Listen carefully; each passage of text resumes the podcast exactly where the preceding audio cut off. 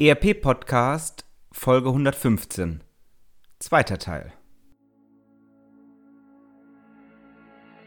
Herzlich willkommen zum ERP Podcast, dem Podcast für alle, die sich aktiv mit dem Einsatz und der Gestaltung von Unternehmenssoftware und den daraus entstehenden Veränderungen und Potenzialen in Unternehmen auseinandersetzen wollen. Mit diesem Podcast möchte ich Sie mit eigenen Gedanken und Interviews bei der Gestaltung moderner IT-Konzepte nebenbei also zum Beispiel beim Spazierengehen oder Autofahren begleiten. Damit möchte ich Ihnen in dieser von technologischen Veränderungen geprägten Zeit Informationen anbieten, die sich in Zeitschriften, Fachbüchern und wissenschaftlichen Artikeln in dieser Form nicht darlegen lassen und für die sich im hektischen Alltag ohnehin nicht die Zeit findet. Mein Name ist Axel Winkelmann. Ich bin Professor für Betriebswirtschaftslehre und Wirtschaftsinformatik an der Universität Würzburg.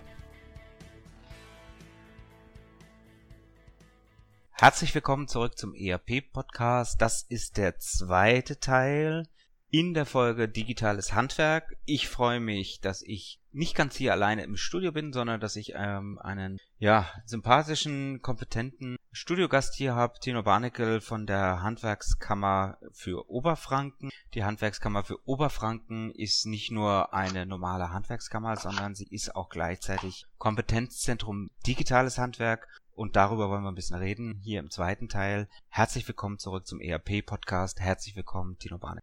Ja, hallo Herr Winkelmann. Vielen Dank, dass ich nochmal bei Ihnen sein darf. Gleich die erste Frage für alle, die jetzt neu zuschalten. Wer ist Tino Warneckel? Was machen Sie? Äh, stellen Sie sich doch gerne selber erstmal vor. Ja, ich bin Mitarbeiter an der Handwerkskammer für Oberfranken hier bei uns in Bayreuth und wir sind im Kompetenzzentrum Digitales Handwerk im Schwerpunkt der Fertigung und Automatisierungstechnologien tätig. Wir unterstützen Handwerker und Handwerkerinnen, den Schritt in die Digitalisierung zu wagen und auch zu machen.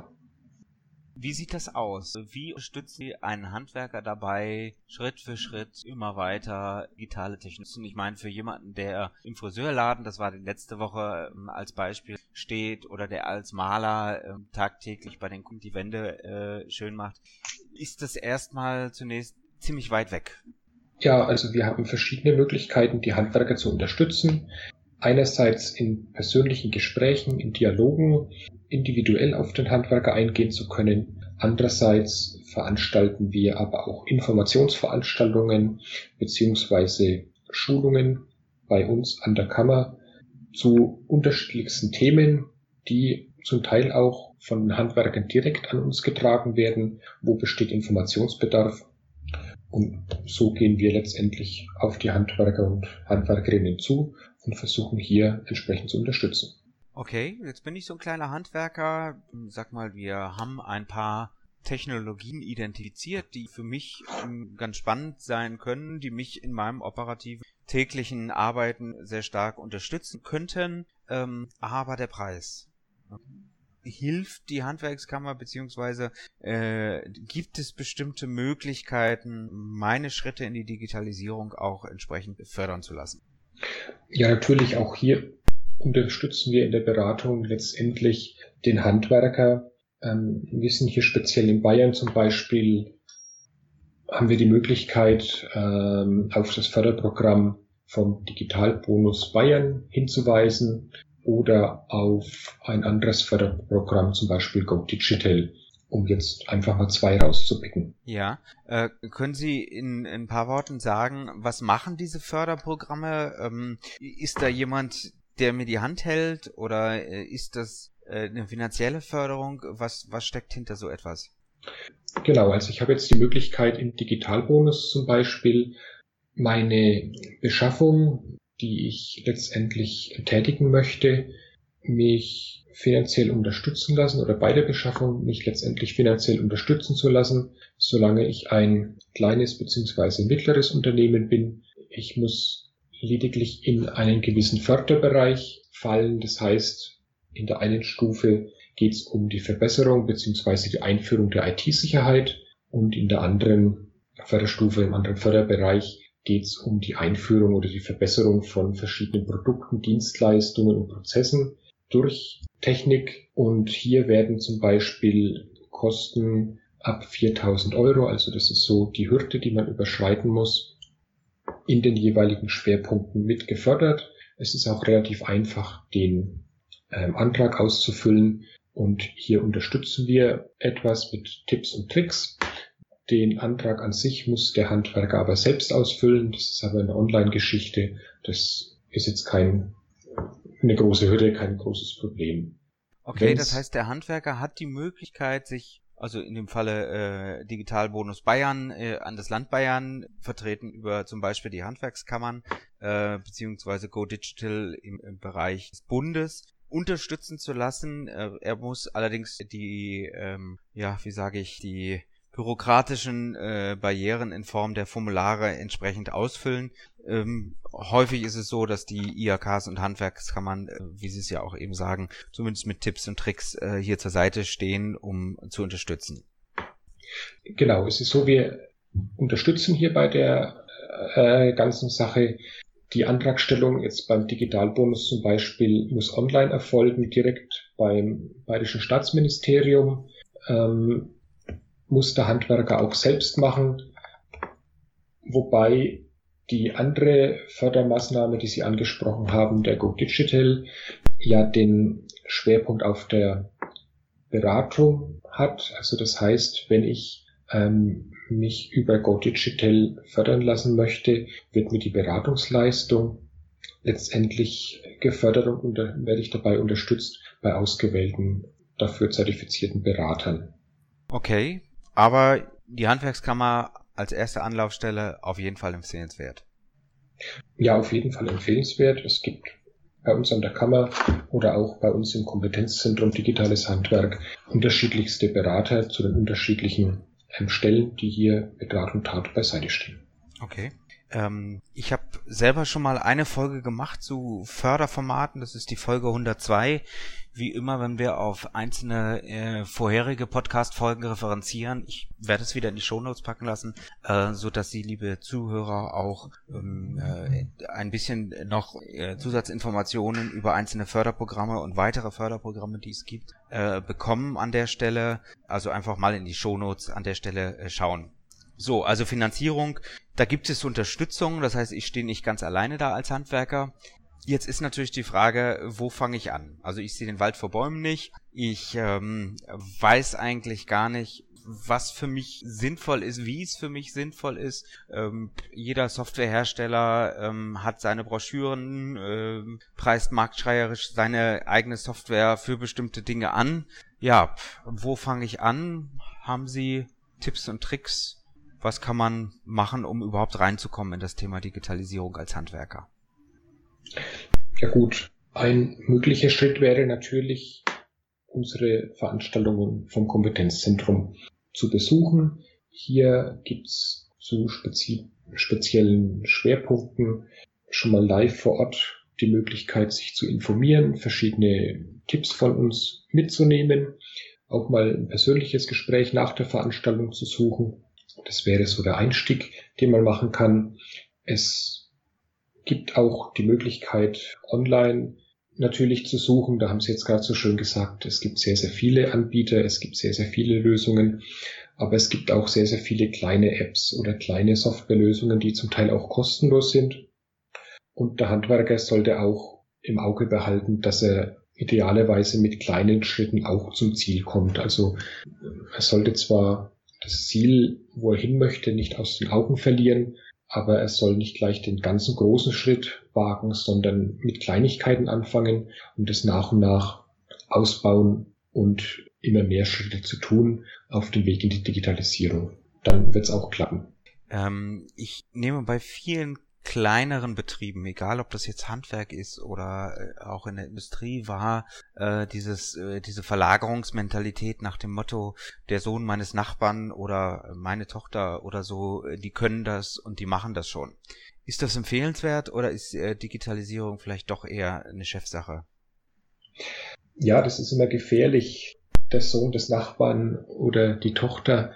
Natürlich, ich möchte denen jetzt die Kompetenz nicht absprechen das zu tun. Aber wenn der Sohn des Nachbarn mal vielleicht studiert und nicht mehr greifbar ist oder die Tochter sich doch in andere Richtungen organisiert, dann habe ich vielleicht auf irgendwas, ähm, möchte ich gerne auf irgendwas aufbauen und komme aber nicht weiter, weil die Person, die es tut, letztendlich nicht mehr greifbar ist. Also hier macht es, denke ich, schon Sinn, sich auf professionelle Anbieter zu verlassen und sich auch hier Unterstützung zu suchen. Jetzt sind wir ja hier im ERP-Podcast, das heißt, wir reden natürlich äh, Woche für Woche ganz viel über das Unternehmensdatenfundament, wie ich es nenne, oder ERP im, im weiteren Sinne. Ähm, ist das Thema Digitalisierung für den Handwerk was, was ich in zwei Monaten erschlagen kann? Oder gerade so eine Einführung von ERP, ist das etwas, was doch viel, viel mehr Zeit in Anspruch nimmt, als ähm, ja, eine App auf dem Handy zu installieren? Ja, es nimmt natürlich viel, viel mehr Zeit in Anspruch, weil ich ja auch, weil ich mir da Gedanken machen muss über, wo will ich hin, wo bin ich gerade, also ich muss meine Prozesse analysieren, ich muss dem Softwareanbieter später auch mal sagen, so möchte ich es gerne gemacht haben, diese Aufgaben oder Prozesse möchte ich gerne abgebildet haben, weil der Anbieter der Softwarelösung kennt sich ja mit meinem Betrieb in der Regel gar nicht aus. Also muss ich mir die Möglichkeit nehmen oder mir auch die Zeit nehmen, das alles für den Softwareanbieter sauber aufzubereiten, damit er es dann auch sauber umsetzen kann. Das heißt, wie, wie sieht so etwas aus, dass ich das sauber aufbereite? Wie kann ich das machen? Gibt es da bestimmte Methoden, bestimmte Tools, mit denen ich sowas machen kann? Ähm, ich glaube, Sie haben selber einen Leitfaden auch entwickelt. Genau, wir haben uns einen Leitfaden entwickelt, mit Hilfe oder mit dessen Hilfe kann sich der Handwerker quasi den benötigten Fragen stellen, kann hier auf einfachste Art letztendlich seine ähm, Spezifikationen, seine Bestände aufnehmen. Und auch hier unterstützen wir ähm, mit Hilfe eines visuellen Tools, wir haben es liebevoll Handwerkerhaus genannt, den Betrieb visuell abzubilden und letztendlich über diese visuelle Abbildung auch Prozesse mit darstellen zu können, um auch diesen Leitfaden sauber und ordentlich strukturiert ausfüllen zu können. Ist das was, was ganz einfach ist oder nimmt das viel Zeit in Anspruch? Gut, es ist relativ einfach, aber ich habe es vorhin schon gesagt, man muss sich auch eine gewisse Zeit nehmen, äh, sich über die vorhandenen Aufgaben und Prozesse im Unternehmen klar zu werden. Wer macht's? Wann machen wir es? Wie wird's erledigt? Habe ich vielleicht noch den ähm, Papierstapel vor mir liegen oder gibt es schon eine Art und Weise, wie ich diesen Prozess oder diese Aufgabe letztendlich digital abbilde? Und ich muss mir Gedanken machen, wo möchte ich denn hin? Welche Prozesse sollen digital werden und welche ähm, können auch oder müssen vielleicht sogar auch noch manuell ausgeführt werden. Also es ist nicht was, was man in ein, zwei Stunden machen kann. Da muss man schon etwas mehr Zeit investieren, um ein sauberes Ergebnis zu bekommen. Das heißt, Digitalisierung ist letztendlich was, was ich nicht sofort abschließe, sondern was ich irgendwann hoffentlich vorgestern beginne und was mich eigentlich sehr, sehr lange auch begleitet in, in meiner Weiterentwicklung. Also Richtig, genau. Ich hatte vorhin von den kleinen Schritten gesprochen. Ich muss mir natürlich einen Plan machen, wo möchte ich denn wirklich am Ende stehen, wo möchte ich hin. Und dann muss ich mir noch Gedanken machen, wie setze ich es um und möchte natürlich auch durch die kleinen Schritte nicht unbedingt von meinem Weg abkommen. Und ich muss zu guter Letzt oder eigentlich hauptsächlich auch meine Mitarbeiter im Auge behalten. Die Mitarbeiter an sich müssen die ganze Umstellung, die ganze ganzen Fortschritt auch mit mir tragen und mit mir gehen. Das heißt, ich darf sie auch nicht überfordern und das geht auch mit den kleinen Schritten relativ gut und relativ leicht. Somit sieht auch der Mitarbeiter, Mensch, da tut sich was, das geht ja jetzt viel leichter. Ich nehme die Leute mit und komme dann auch so zum Ziel und das dauert einfach seine Zeit. Also eine große Reise. Wir haben unsere Reise begonnen äh, mit Ihnen, haben dann großen Bogen geschlagen und jetzt komme ich wieder auf Sie zurück, nämlich unsere Blitzlichtrunde. Ähm, ein paar Fragen noch zu, zum Abschluss unseres Podcast-Interviews. Warum sind Sie beruflich das geworden, was Sie heute sind? Ja, weil ich mich auch weiterentwickelt habe. Weil ich mir Gedanken gemacht habe, damals in der Ausbildung, was lerne ich, was mache ich, wie komme ich weiter, wie geht's weiter. Und so kommt man über die Jahre letztendlich zu dem, was man ist. Das ist eine schöne Antwort. Gab es auf der Reise, auf dem Weg einen größten beruflichen Erfolg? Boah, das ist jetzt schwer. Letztendlich durch die Weiterentwicklung habe ich viele berufliche Erfolge gehabt, an denen ich auch gewachsen bin. Deswegen ist es schwer zu sagen, einen ganz besonderen beruflichen Erfolg zu haben. Als letzten Erfolg würde ich den Schritt nennen, hier mich für die Handwerkskammer entschieden zu haben, weil ich letztendlich durch den Beruf hier sehr viel von meinem erworbenen Wissen auch weitergeben kann. Das sehe ich jetzt einmal als letzten Erfolg meiner Laufbahn. Wissen weitergeben heißt ja, äh, da erstmal selber erwerben muss und dass man es einmalig erworben hat im Leben, sondern heißt lebenslanges Lernen. Ähm, gibt es Bücher, die nicht weitergeholfen haben, beruflich oder privat empfehlen? Boah, das ist eine schwere Antwort. Da habe ich jetzt eigentlich, da habe ich jetzt nichts für Sie. Tut mir leid. Dann nehmen wir den Leitfaden, den wir äh, auch hier in den Shownotes natürlich entsprechend verlinkt haben. Wenn Sie jetzt Ihr Berufsumfeld anschauen, also gerade Handwerkskammern, aber vielleicht auch darüber hinausgehend das Handwerk selber, ähm, wagen Sie einen Blick in die, in die Glaskugel, um zu sagen, wie das in zehn Jahren aussehen wird, wie sich das verändert? Das ist schwer, aber es wird sich im Hinblick auf unser Thema, also sprich die Digitalisierung, verändern werden, aber nicht so, dass der Roboter den Handwerker ersetzt. Das ist eine Angst, die vielleicht geschürt wird, aber der Handwerker wird sich mit Hilfe der Digitalisierung einfach Unterstützung suchen und die auch erhalten, um sich speziell auf seinen Beruf, den er sich ja auch rausgesucht hat aus einem ganz bestimmten Grund, viel, viel besser konzentrieren zu können. Mit Unterstützung von einem Hilfsmittel und das Hilfsmittel nenne ich jetzt einfach mal Digitalisierung. Okay, wenn wir diese Digitalisierung nehmen, abgebildet vielleicht auch über Warenwirtschaftssysteme, ERP-Systeme, wo sehen Sie ganz speziell die Herausforderungen der Softwaregattung im Bereich des Handwerks heute, aber vielleicht auch zukünftig? Ja, ich glaube, die Herausforderung speziell im Thema ERP-Systeme liegt an der Vielfältigkeit des Handwerks. Es ist in einem Industrieunternehmen, glaube ich, viel leichter, obwohl die Prozesse vielleicht viel komplexer sind und viel, viel vielfältiger. Aber trotzdem kann ich durch die Industrialisierung manche Sachen einfach viel leichter abbilden. Der Handwerker an sich ist viel individueller unterwegs. Auch die verschiedenen Berufsbilder sind sehr individuell unterwegs und da ist, glaube ich, eine große Herausforderung zu sehen seitens der Softwarehersteller. Also es bleibt spannend. Ähm, ich glaube, wir sehen eine ganze Reihe von Ansätzen zurzeit, die Handwerk entstehen, Software speziell für, für einzelne Branchen, für einzelne Geschäftsmodelle werden. Ähm, ich denke mal, auch wenn wir hier keine Werbung für einen äh, Hersteller äh, an der Stelle machen können, das Kompetenzzentrum Digitales Handwerk, was ja nicht nur bei Ihnen in Oberfranken ist, sondern äh, bundesweit äh, aufgestellt ist, kann Ihnen als Zuhörer sicherlich an der einen oder anderen Stelle Hilfestellung dabei geben, zu digitalisieren, richtig? Das ist richtig, genau. Dann bedanke ich mich für heute ganz, ganz herzlich bei Ihnen. Wir werden auch das äh, Kompetenzzentrum Digitales Handwerk äh, verlinken in den Show Notes. Also schauen Sie da mal rein. Und ich wünsche allen Zuhörern noch eine schöne Restwoche. Wie immer, die letzten Worte gehören meinem Studiogast. Ich bin an der Stelle raus und sage herzlichen Dank an Tino Barneckel von der Handwerkskammer für Oberfranken. Vielen Dank. Ja, Herr Winkelmann, auch von meiner Seite vielen Dank für die Einladung. Ich hoffe, dass die Zuhörer des Podcasts viel Spaß hatten, genauso viel Spaß wie ich hatte. Hoffe, dass jeder was mitgenommen hat und vielleicht sehen wir uns ja bei einer unserer Veranstaltungen hier vor Ort in Bayreuth. Würde mich auf jeden Fall freuen. Herzlichen Dank. Gerne.